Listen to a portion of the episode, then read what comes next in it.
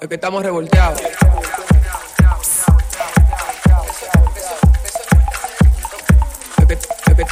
Estamos revolteados.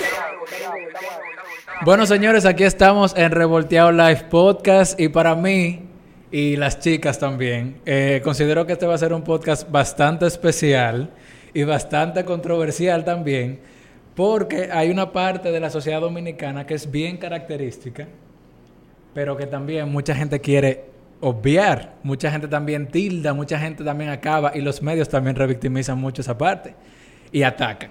Y que no, que la delincuencia nada más viene de este lado. Vamos a hablar, señores, del barrio.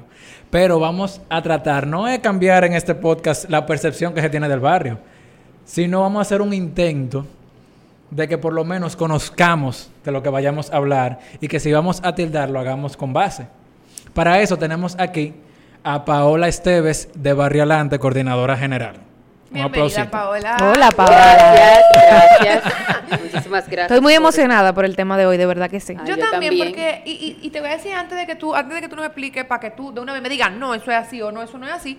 eh, estoy muy emocionada porque siento que es un tema del que primero se habla poco y segundo que desde pequeños nos dijeron en el barrio lo que hay delincuencia.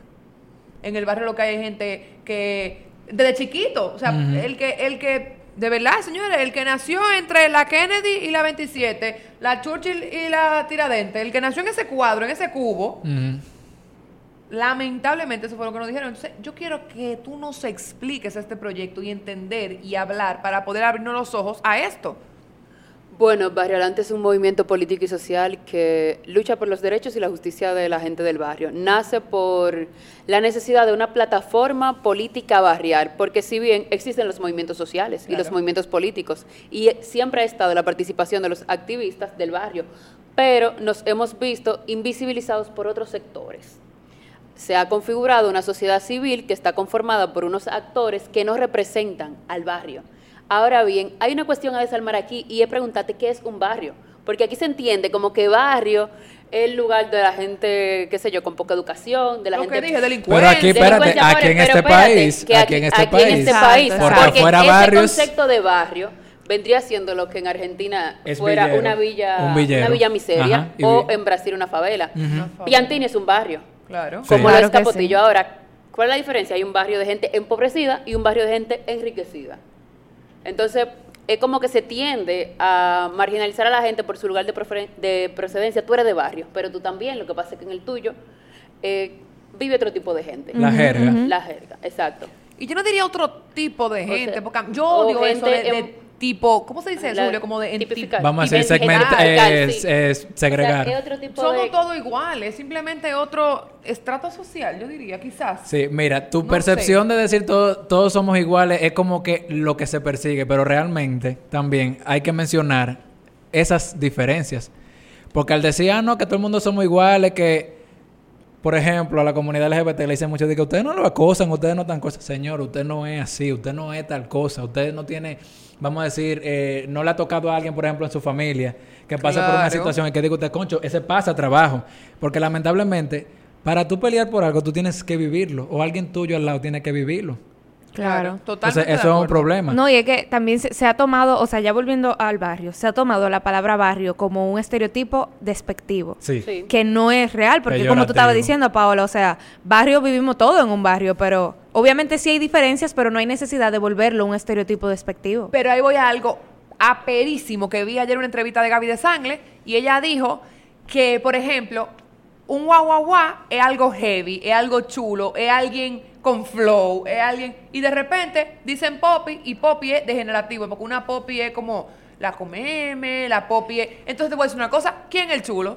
¿Dónde está lo chulo? No hay, ¿Entiendes? no hay Es un que eso, chulo. eso queda en la subjetividad. Por ejemplo, Paola, háblame del término, por ejemplo, guaguaguá y este asunto con los popis, porque lo que era antes también lo come mierda y que lo chopo, y que cuáles son las palabras, por ejemplo, que utilizamos y cómo nace eso.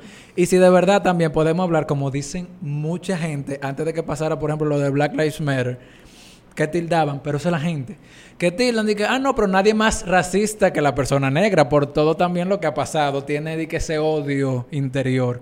Cosas que al final ter- terminan eh, eh, dañando la mente de quien la oye y dejándose, dejándose llevar. Paola, ilústranos. Sí. Mira, es que la palabra popi no corre en el barrio. O sea, la palabra popi se queda como en un sector muy, en un grupito muy reducido. Porque tú te metes al barrio, que es un popi? Te- se van a quedar, ahora que es un guaguaguá así.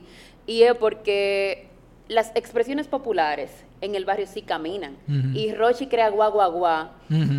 Y eso corre durísimo, porque el barrio crea la jerga. No, ¿qué te digo? El lenguaje del barrio camina, se mueve, está vivo, se reinventa. Entonces, cuando tú hablas de pop y guá, tú tienes que ver en qué, en qué grupo que tú lo tienes. Es como que más de una riña de redes sociales.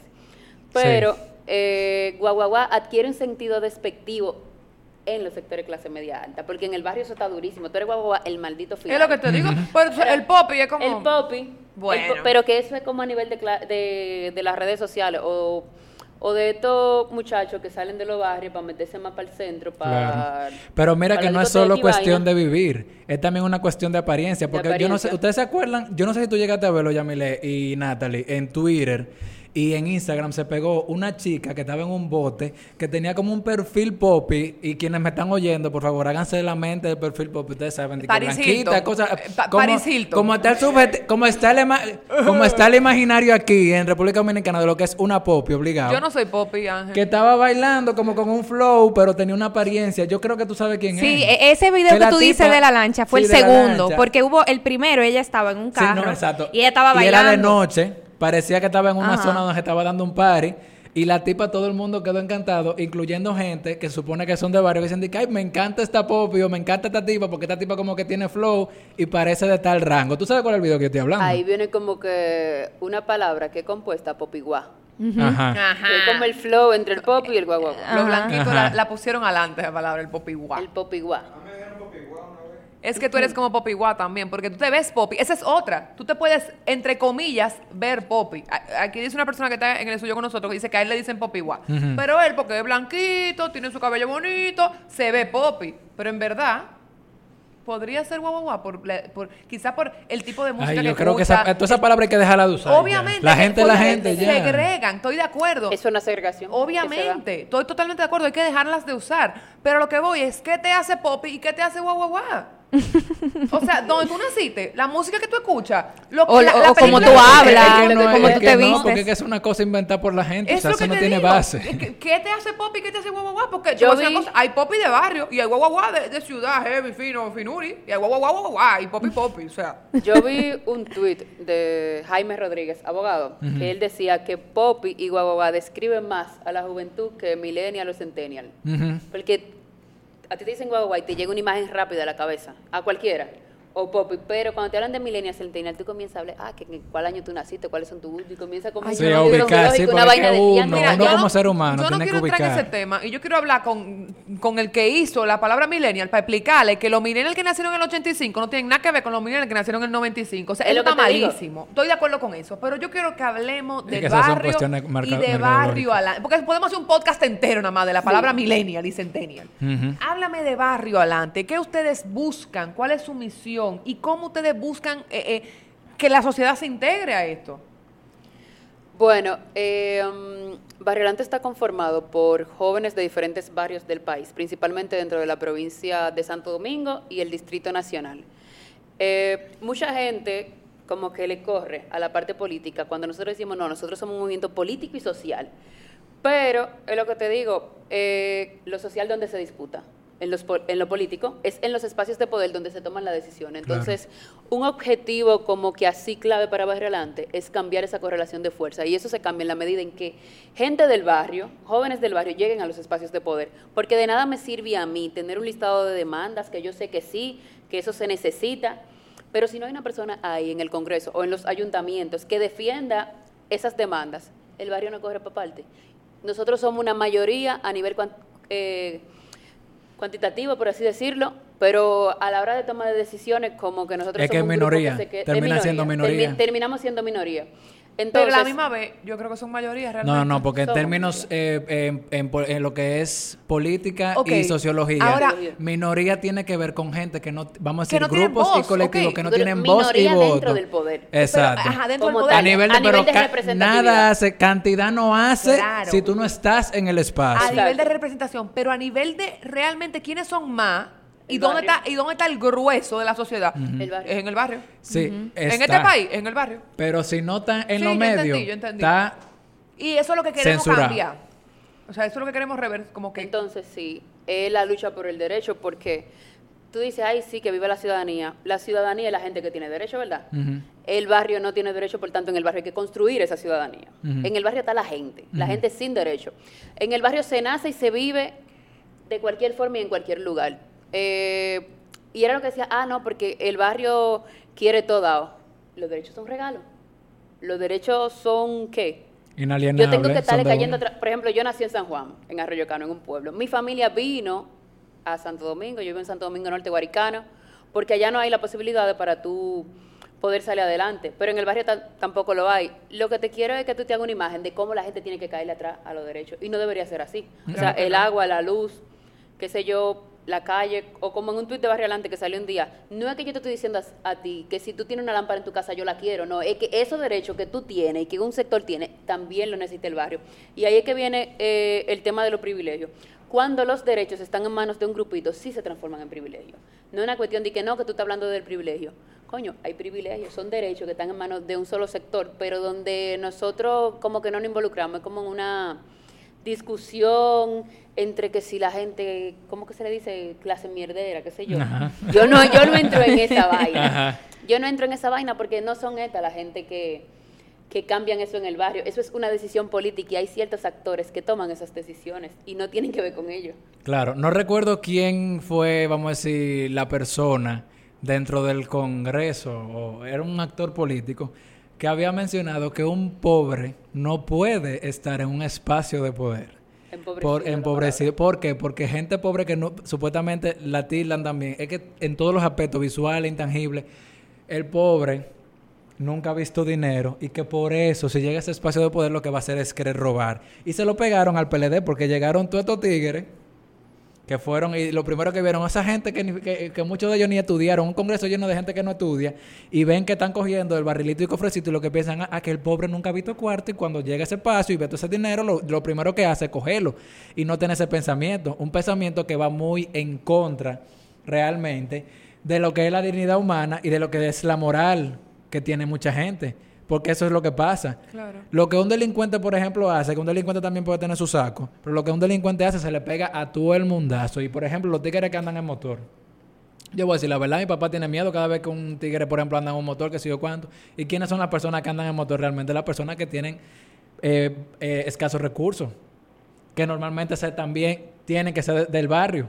Lo que pasa es que te voy a decir una cosa, la- las situaciones se empiezan a generalizar. Exactamente. Si empieza un tipo un día y atraca en un motor, y mañana el otro día ataca en un motor, y pasado mañana ataca en un motor, tú le empiezas a coger miedo al motor. Pero si en un mes cambia el asunto y te empiezan a atracar a ti en, eh, en una jipeta, qué sé yo, cualquiera negra, y mañana atracan a otra persona en esa misma jipeta negra, y después pasado- tú le vas a coger miedo a las jipetas negras. Pero mañana puede ser la jipeta rosada, y van a ser jipetas rosadas. Entonces, es un tema y ayúdanos, Paola, por favor, eh, que queremos, no queremos hablar disparate. Es un tema de que se empiezan a correlacionar las cosas y uno, y uno algo empieza a generalizar y a estereotipar sin necesidad. Porque, ¿quién dice que todo el que anda en un motor es malo? Claro que no. Pero es lo que te digo, es como desde la prensa, eh, Estoy la prensa funciona en clave política. Yes. Se configura desde el poder. Vamos a hablar de prensa O sea, ahora. en la prensa sale lo que al poder le dé la gana que salga. Exacto. En la prensa siempre va a salir, por ejemplo, para ponerte un caso puntual, no hay agua en mi barrio, que prenda yo una maldita goma para que tú veas. Como sale eso de una vez, pero ya a ti te están acusando de vandalismo. Entonces, la gente empobrecida y negra del barrio roba, el ladrón, porque no tiene cuarto, ¿verdad? Pero había que cuestionarse entonces cuáles son los ladronazos de este país. Y tú, Claro. y tú comienzas a investigar, este país le pertenece por pedazo a cinco familias. Cinco familias de empresarios, que son los que más tienen cuarto. Entonces no es verdad que el pobre roba. Lo que roban son la gente con cuarto. La gente enriquecida, porque se han enriquecido en base a precisamente que ese sector que es el barrio no tenga derecho. No, y la forma en que lo hace, porque estamos acostumbrados a que el robo, por ejemplo, que no hagan sea algo muy burocrático y un proceso que hasta No. tú lo dejas pasar porque tú lo ves. Mira tu político. Porque El no es una PLD entero se agresión- llevó de todo, No señores. es una agresión física, no es Exacto. levanta la mano, dame tu cartera ahora. No hay, al- no hay un Exacto. escándalo mediático, señores. Diste ahí en el clavo. Es eso. Entonces, es ver cómo se puede, en cierto sentido, de- diluir, diluir las riquezas para que las partes, porque es verdad que en este país tú tienes parte muy pobre, muy pobre, muy pobre, como después tiene familia muy rica, muy rica, muy rica, hasta de la más rica yo diría que de la región.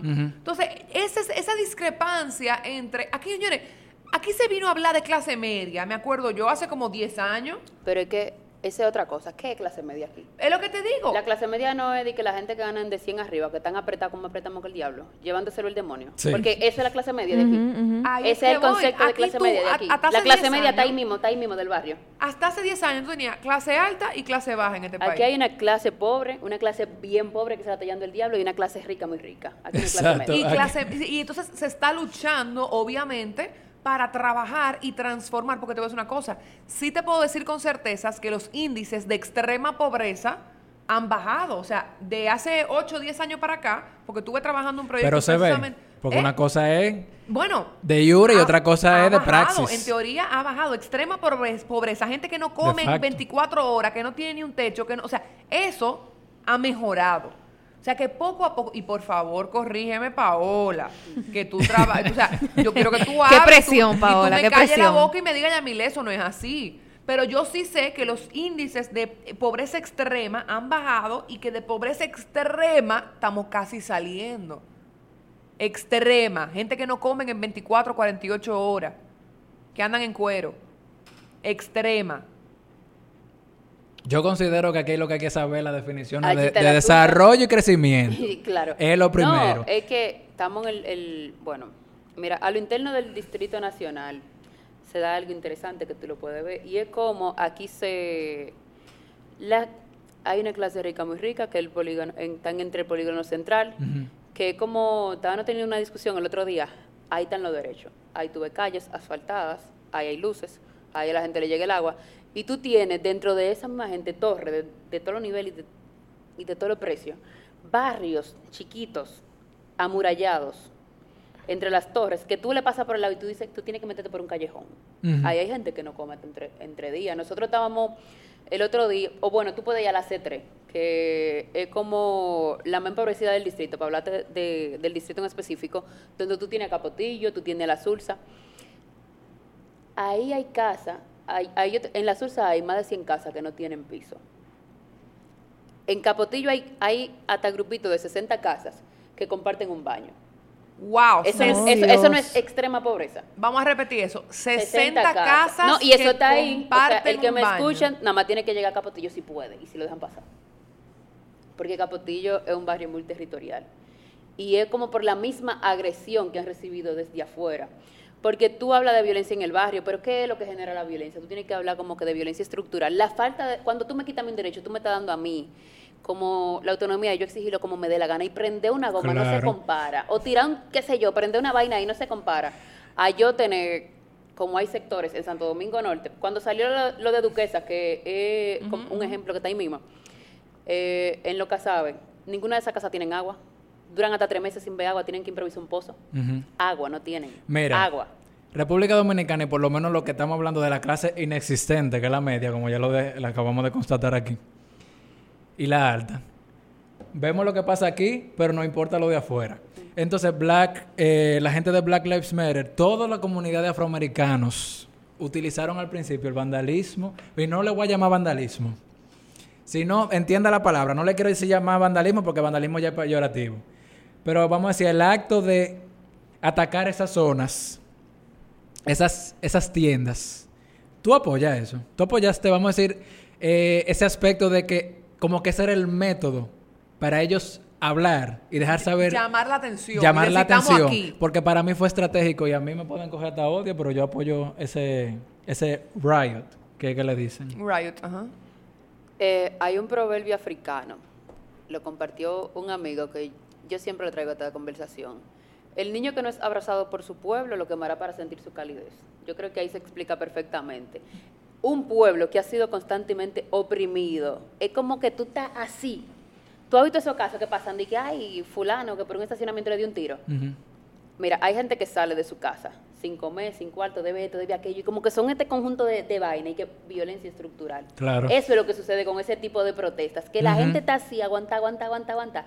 Tuve aquí, eh, en, en el barrio, cuando que pase algo que indigne, la gente va a salir a quemar todo lo que se le presente por el camino, porque es como un desahogo, es como, es una energía, es- pero eso es producto de que el barrio es un campo de concentración, cuando la gente no tiene derecho, eso es lo que pasa. Claro. Y O sea, el- eh, tú me estás diciendo a mí, ay, deben organizarse y qué sé yo qué, y es que la gente se organiza.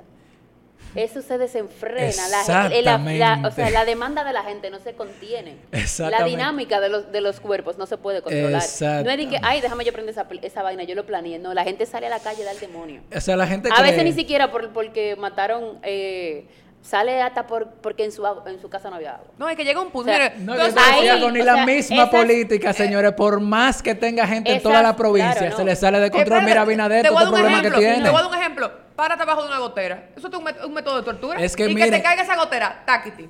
taquiti, Y es lo que dice taquiti, Paola. taquiti, No, yo, taquiti. yo. Todos los días en el, en el mismo hombro izquierdo de la gotera. y Porque- tan, no, tan. para poner algo, la Explota. gente cree, barrio adelante, ah, no, que uno impro- ese lenguaje forzado, que eso que ustedes hablan, qué sé yo, que yo donde vivo, yo tuve que cambiar mi horario de dormir. Por ejemplo, ahora yo duermo en mi casa porque hay luz. y la luz llega, qué sé yo, al de 2 a 6. Y a veces dura la maldita noche entera sin llegar. Ujú. ¿Cómo yo amanezco el otro día? Aquí ya. Sí, a mí no se me puede ni ¿cómo saludar. Porque tú no duermes. Claro. Entonces no puedes salir para afuera. Porque los poli- ¿Cómo te entran los policías por allá a tu casa? En otros sectores quizás hay, muchacho, entra. Como le pasó a un, a un pana mío que él lo dice, yo reconozco, soy privilegiado, yo andaba en el toque de queda y a mí no me hicieron nada, pero era el vehículo que yo montaba. Yo saco un pie al patio de mi casa. O sea, si la gente se sienta al patio a coger fresco, es a los tiros que no entra. Sí, es así. Es a los tiros. No es de otra manera. Entonces, es, eso es tortura, opresión, eso, es- eso es de todo.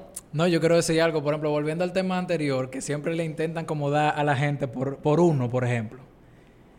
Así es siempre, señor, el mismo discurso para tratar de tumbar todo lo que se mueve. En la protesta, la- que la no hay una, no hay una, no hay un orden, no hay un qué sé yo cuánto. No Mi hermano, motivo, cuando todo el mundo sale, La gente protesta como no todo el mundo sigue revolteado en ese momento, no todo el mundo sigue Somos Pueblo, por ti no se había creado. ¿Qué orden tú me estás hablando? Y el feminismo también, que intentan desmontarlo. Señores, la gente cree que hay un feminismo. Hay varios. Hay con objetivos diferentes, señores. no hay. Que no, que el feminismo lo que está dañando, qué sé yo, cuando en la comunidad LGBT le están, pe- le están pegando la pedofilia a los transexuales. Y que es una bandera que ni siquiera tiene base porque no se sabe Volvemos que a la existe. prensa, a la prensa reprimida por un La mismo prensa grupo. es. ¿Qué está haciendo la prensa ahora? Subiendo al Papa. El Papa no va a hacer algo que está quebrando la iglesia. La iglesia sigue igualita, señores. Está hablando de unión. Está hablando de unión, no está diciendo matrimonio, que es exactamente lo que quiere la comunidad LGBT. Pero cuando yo digo comunidad LGBT, es un grupito de la comunidad. No estoy hablando de la comunidad en general, porque ese es el, es punto. Cuando Claro. dicen barrio, es barrio completo, pero no, no separan. ¿Por qué? Porque la gente le gusta desmontar, desmontar todo lo que son movimientos que no tienen que tener un fin o un orden. El orden se crea en el momento. La misma política, señores. Miren a Abinader, por ejemplo, todo este problema que tiene. El mismo Danilo, con todos estos ministros que le hacían de todo también.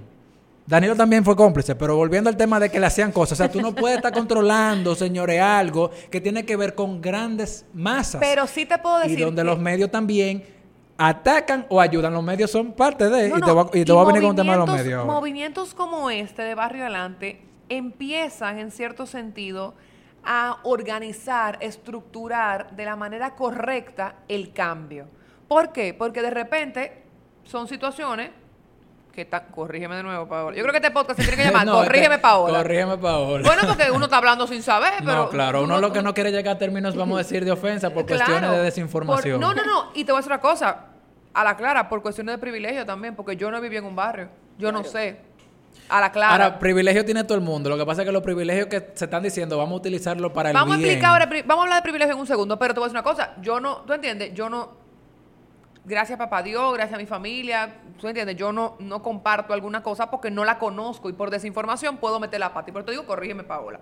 Bien, entonces, algo sí te puedo decir que este movimiento de Barrio Adelante le da una cabeza, le da un norte a este cambio que ustedes quieren lograr eventualmente y que quizá en 10 años, en 5 años, en 3 años, ustedes pueden tener el mérito de, mira, ¿sabes qué? Nosotros cambiamos las condiciones de vida de los barrios de República Dominicana. ¿Tú entiendes que eso podría pasar? Bueno, eh, aquí es mucho lo que hay que hacer para tú cambiar las condiciones de- de vida. Nosotros como movimiento Eh, por eso siempre nos identificamos con la parte política, porque nosotros tenemos un discurso y tenemos un relato, tenemos una forma, tenemos un listado de demandas, Están Claro. articulados. estamos articulando eh, políticamente, porque a veces se te quiere bajar a dirigente social, porque el dirigente social es un facilitador, nosotros no somos fa- un facilitador. Pero meter eh, un dis- de que una demanda se cumpla o no tiene que ver con meter un discurso político. Hay que ver que eh, Claro. hay que Es que es presionar, hay que cons- estrategia, ahora pues. mismo Barrio Adelante quizá no tiene la fuerza como que mediática para tú di que, que presiona, mirete la agenda, por aquí es que tú tienes que irte, pero la va a tener. Eventualmente, La, claro. Eventualmente la va a tener. Y por algún lado se empieza. Y por algún Mira, lado, eso a mí me lo enseñaron eh, durante el tema de la protesta, me lo enseñaron muchísimo y me lo decían. Y yo me quedaba de que, que- que es necesario, pero la vez da tanto pique y la gente va a entender cuando lo vea que uno pierde mucho. Señores, es que hay que, hay que, hay- vamos, vamos a decir, más me dijeron, Julio, tú tienes que estar al mismo nivel que las personas que están ahí, por más, vamos a decir, como ellos ya se está, como ellos ya es- Están. como ellos ya están en el poder, me comí espagueti hoy, como ellos ya están en el poder, es como que tú nivelártela a ellos, porque esa es la estrategia. O sea, de nada valía seguir gritando, seguir con la resistencia, si no llegamos al espacio a hablar con ellos para lograr nuestro objetivo. Claro. Entonces, por ejemplo, en mi caso, y sé, señores, que toda la vida han existido sindicatos, han existido colectivos variales que han intentado llegar, o que, o que llegaron, vamos a decir, y o se dañaron, o se le dio, pero un asunto, como dice Paola, que va a costar años. Pero, por ejemplo, el que yo conozco ahora mismo, el único de Barrio Alante. Y la veo y digo pala- la palabra que lo menciona aquí, y ella lo menciona también, articulados, porque esa es la estrategia. O sea, cuando yo veo Barrio Alante y entro, por ejemplo, veo este diseño, veo esta demanda que ellos hacen, esta denuncia social, veo como este tratamiento que ellos le dan, que es muy parecido al mismo discurso, no de revoltear porque somos medios específicamente, pero sí, por ejemplo, el mismo discurso de un, de un trabajo cualquiera de, de plataforma de redes sociales. O como cuando ustedes llegan también, por ejemplo, a los medios. O sea, ustedes no solo se quedan, vamos a decir, peleando o de, pidiendo demandas, sino que también eh, llegan, tratan de hablar el lenguaje. Porque fíjate que ellos le, le critican mucho como la forma en que ellos hablan. Pero tú lo lees y tú lo entiendes. Claro. Y tú puedes ser rico y tú lo entiendes. Entonces, Mira, ese es el asunto de no hacerlo. Estoy, estoy, estoy, sí, o sea, concuerdo contigo, pero tocamos un tema ahorita que fue privilegio. Sobre todo, las redes sociales ahora mismo están como más sensibles de la cuenta, como que tú dices azul y te dicen, pero ¿por qué no dijiste azul oscuro, azul claro, azul medio, azul tono, azul cielo? Y es como viejo, es azul. Mencioné azul, perdón que no mencioné todos los otros azules, pero quise decir azul. Como que de por sí las redes, pero yo siento también que es que estamos en un momento históricamente hablando de cambios, donde queremos exigir muchos cambios y mucha, eh, sobre todo inclusión de muchos temas. Pero ahí entra el tema de privilegios. ¿Qué exactamente es privilegio? Yo no decidí nacer donde yo nací, Julio tampoco, tú tampoco, o sea, nadie. Y yo subí esta foto que yo, en mi personal, eh, o sea, en mi, qué sé yo, se tiene una palabra, eh, qué sé yo, para mí no estaba mal. Te la voy a leer. Era un- una frase y decía, el matrimonio es difícil, divorciarse también es difícil. Elige lo que para ti es difícil. Ser obeso es difícil, pero también estar fit es difícil. Elige lo que para ti es difícil. Estar en deuda es difícil, pero también estar financieramente, o sea, ser financieramente disciplinado también es difícil. Elige tu difícil. Comunicación, o sea, la comunicación es difícil y no comunicarse también es difícil. Elige tu difícil. Y al final cerraba con que la vida nunca va a ser fácil y que siempre va a ser difícil, pero que tú puedes, en teoría o en general, elegir tus difíciles. Elige con conciencia. ¿Tú entiendes que eso es totalmente privilegio? No sé si privilegio, pero como que elegir no es una cosa que la gente del barrio puede hacer. O sea, yo no puedo elegir si voy a otra universidad o voy a otra. Yo no puedo elegir si a mí me llega la luz o no me llega. Yo no puedo elegir mi difícil porque mi maldita vida es difícil Pero los estamos días. hablando de cosas básicas. Entonces, bueno, ahí ahí estamos hay hablando de cosas cosas puntuales, básicas. sí. Pero de tú tener, en teoría, en teoría, eh, nada, casate, tener un buen matrimonio estable con tu pareja o divorciarte, o sea, la- ambas cosas son difíciles. ¿Entiendes? O sea, tú tener un matrimonio estable, todo por el librito, es difícil en la sociedad en la que vivimos hoy en día. Pero también divorciarte y tener tres muchachos de por medio es difícil también. Entonces, ¿qué tú quieres elegir? Elige tú. A veces el divorcio no se elige, a veces, el divorcio es lo que veces toca. llega, eh, a veces toca. Este, a lo que voy con esta publicación es que a veces, aunque y vemos y vemos historias y casos de éxito, quizás son las menores, las más poquitas, pero de repente hay gente que tira para adelante y sale del barrio y lo logra y... Mira, ¿qué es lo que pasa? A mí me molesta muchísimo la frase de salir del barrio. Ok, explícame, go. ¿Por qué? Corrígeme, Paola. ¿Por qué yo tengo que salir del barrio? El barrio tiene que convertirse, o sea, la gente aspira a salir del barrio porque el barrio no tiene las condiciones para que tú vivas Al bien. lápiz le tiraron de que porque él, qué sé O yo sea, cuánto, y que no tenía una casa mira, en el barrio. y tuvo, el que, y tuvo que Espérate. sacarlo. Eso que ella está diciendo un excelente punto. Pero es que ahí voy al punto. Tira para adelante y sal del barrio. ¿Por qué? O sea, cuando tú me dices eso, tú me estás diciendo, si tú te fajas con todo y que tú no tienes acceso a una educación de calidad, con todo y que tú no tienes un buen seguro médico, que te el derecho a la salud garantizado, con todo y que tu ambiente es inseguro, con todo y que tú te mates y no lo logras, es culpa tuya. Pero no están dadas las condiciones para que tú lo logres. Y no es que tú tienes que aspirar a salir del barrio. Tienen que ofrecer la garantía para que en mi barrio yo pueda vivir bien y yo me tenga... Porque, ¿para dónde va a ir la gente del barrio? Claro. Exacto. Entonces, una pregunta, ya que estamos hablando de eso. Yo estaba viendo en el Instagram de ustedes que ustedes como que van a diferentes barrios y, y tratan de ver si realmente se están atendiendo a las necesidades de los que viven ahí. ¿Qué medidas ustedes toman para que eso suceda? Una vez ya ustedes van y ven, ok, aquí tenemos este problema, este problema, la gente está inconforme. ¿Qué ustedes hacen para que eso llegue a algo real, que, que se solucione ese problema? Bueno, esa parte de Barrialante está, está trabajando con dos iniciativas, que es Poder Barrial, que es la parte del torneo de freestyle, que es la promoción de la cultura y demás, y esa otra parte donde uno entra en conversación con actores del barrio, con la gente, el barrio monta la pura, pero es como un decirte a ti, esto es lo que hay, no es lo que tú me estás montando a mí.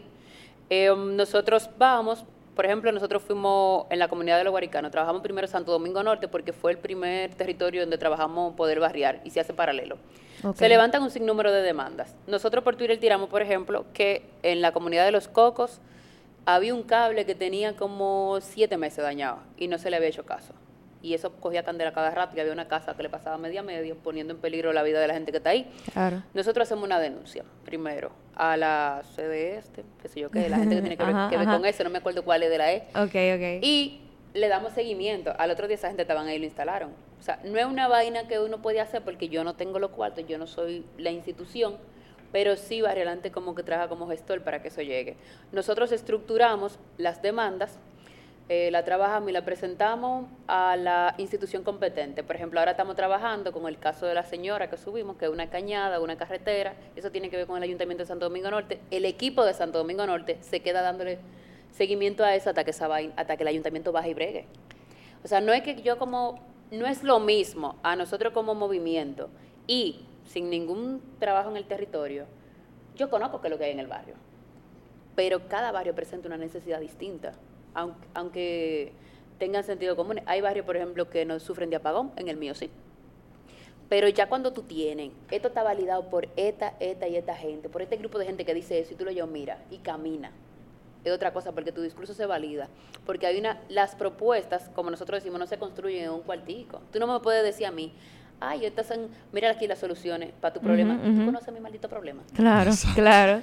Pero ven acá. eso es lo que pasa. ¿De dónde tú sacaste eso? Mira, un asunto que yo también quería hablar aquí es cómo los medios atacan eh, y se burlan, se mofan. Sí. Y se mofan a nivel visual, te lo escriben muy bonito periodísticamente, de qué objetivo.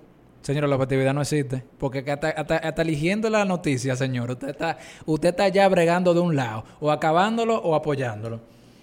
Los medios nada más suben lo tradicional, y lo menciona aquí Listín Diario y Diario Libre, que son medios dañados, dañinos, que no quieren a la gente, son enemigos sociales. La palomería conservadora Lo igual Señores, ¿cómo ustedes publican a lo, a lo, a lo, para ganar, para generar engage? Porque les gusta el morbo. Publican todos los paris que hacen después del toque de queda. Y no es tirándole al gobierno porque los policías no se tiran.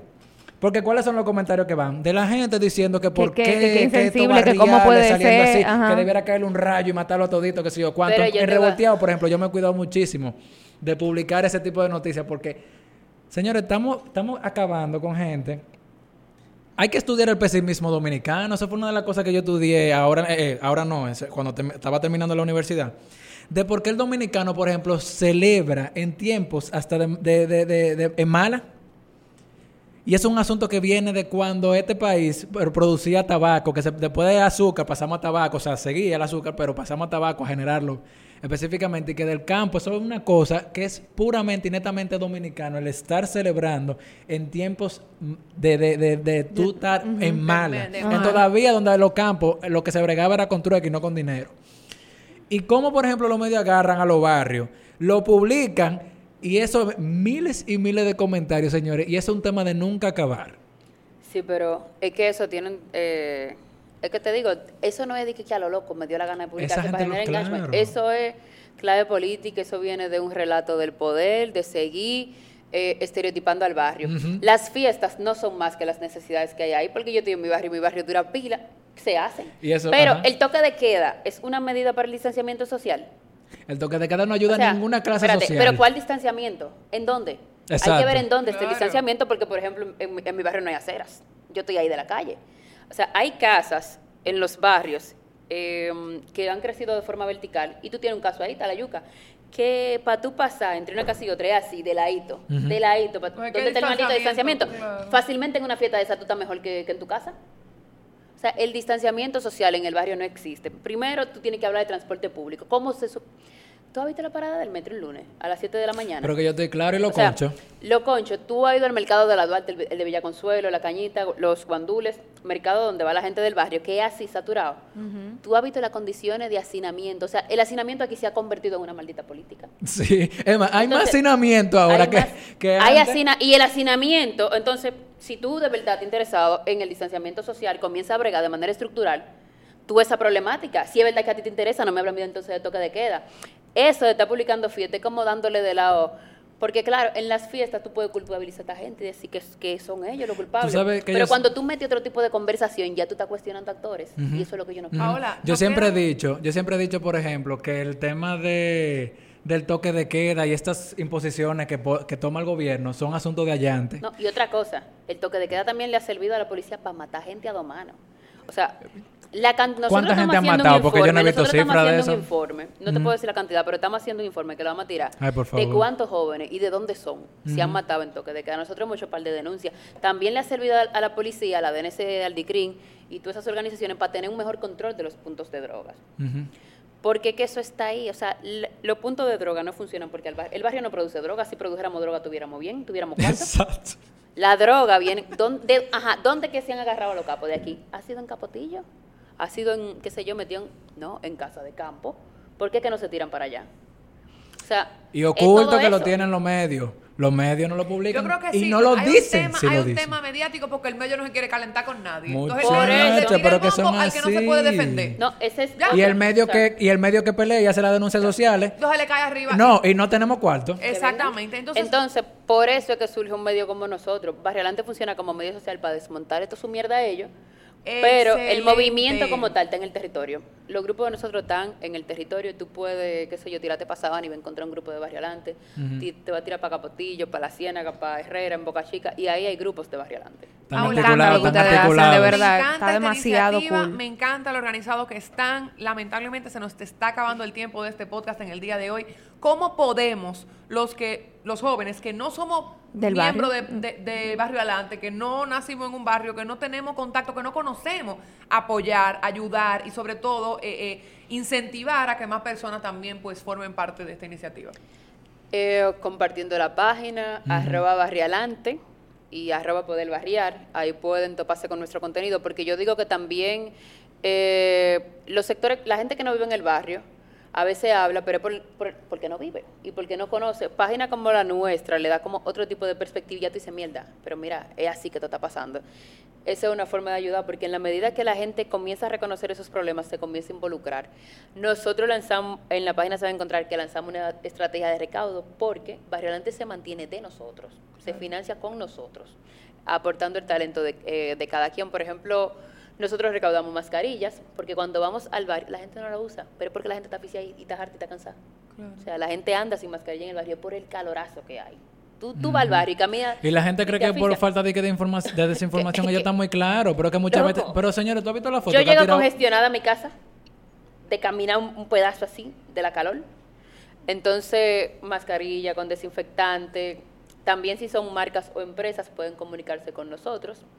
Ah, nos escriben al DM para ser, qué sé yo, patrocinador de uno de nuestros eventos y participar, o sea, porque Poder Barriar busca no solamente una actividad cultural donde la comunidad se integra, sino que se visibilice eh, el talento que hay en el barrio, que es muchísimo. Totalmente. Y mira, me encanta esta iniciativa y sobre todo que puedan venir a este espacio que es revolteado para hablar de esto, porque yo creo que nuestra, uno de nuestros propósitos como marca, como tal, es empezar la conversación en temas puntuales de lo que no se habla.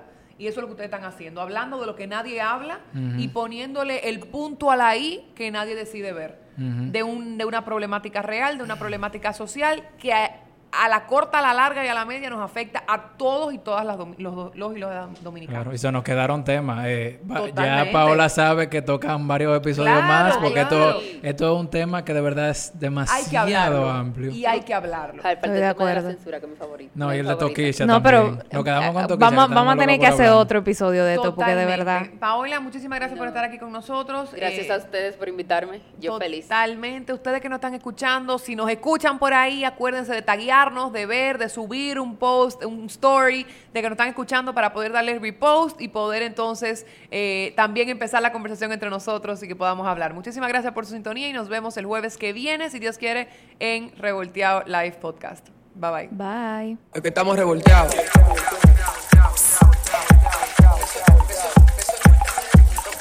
Es que, es que- es que- es que estamos revolteados.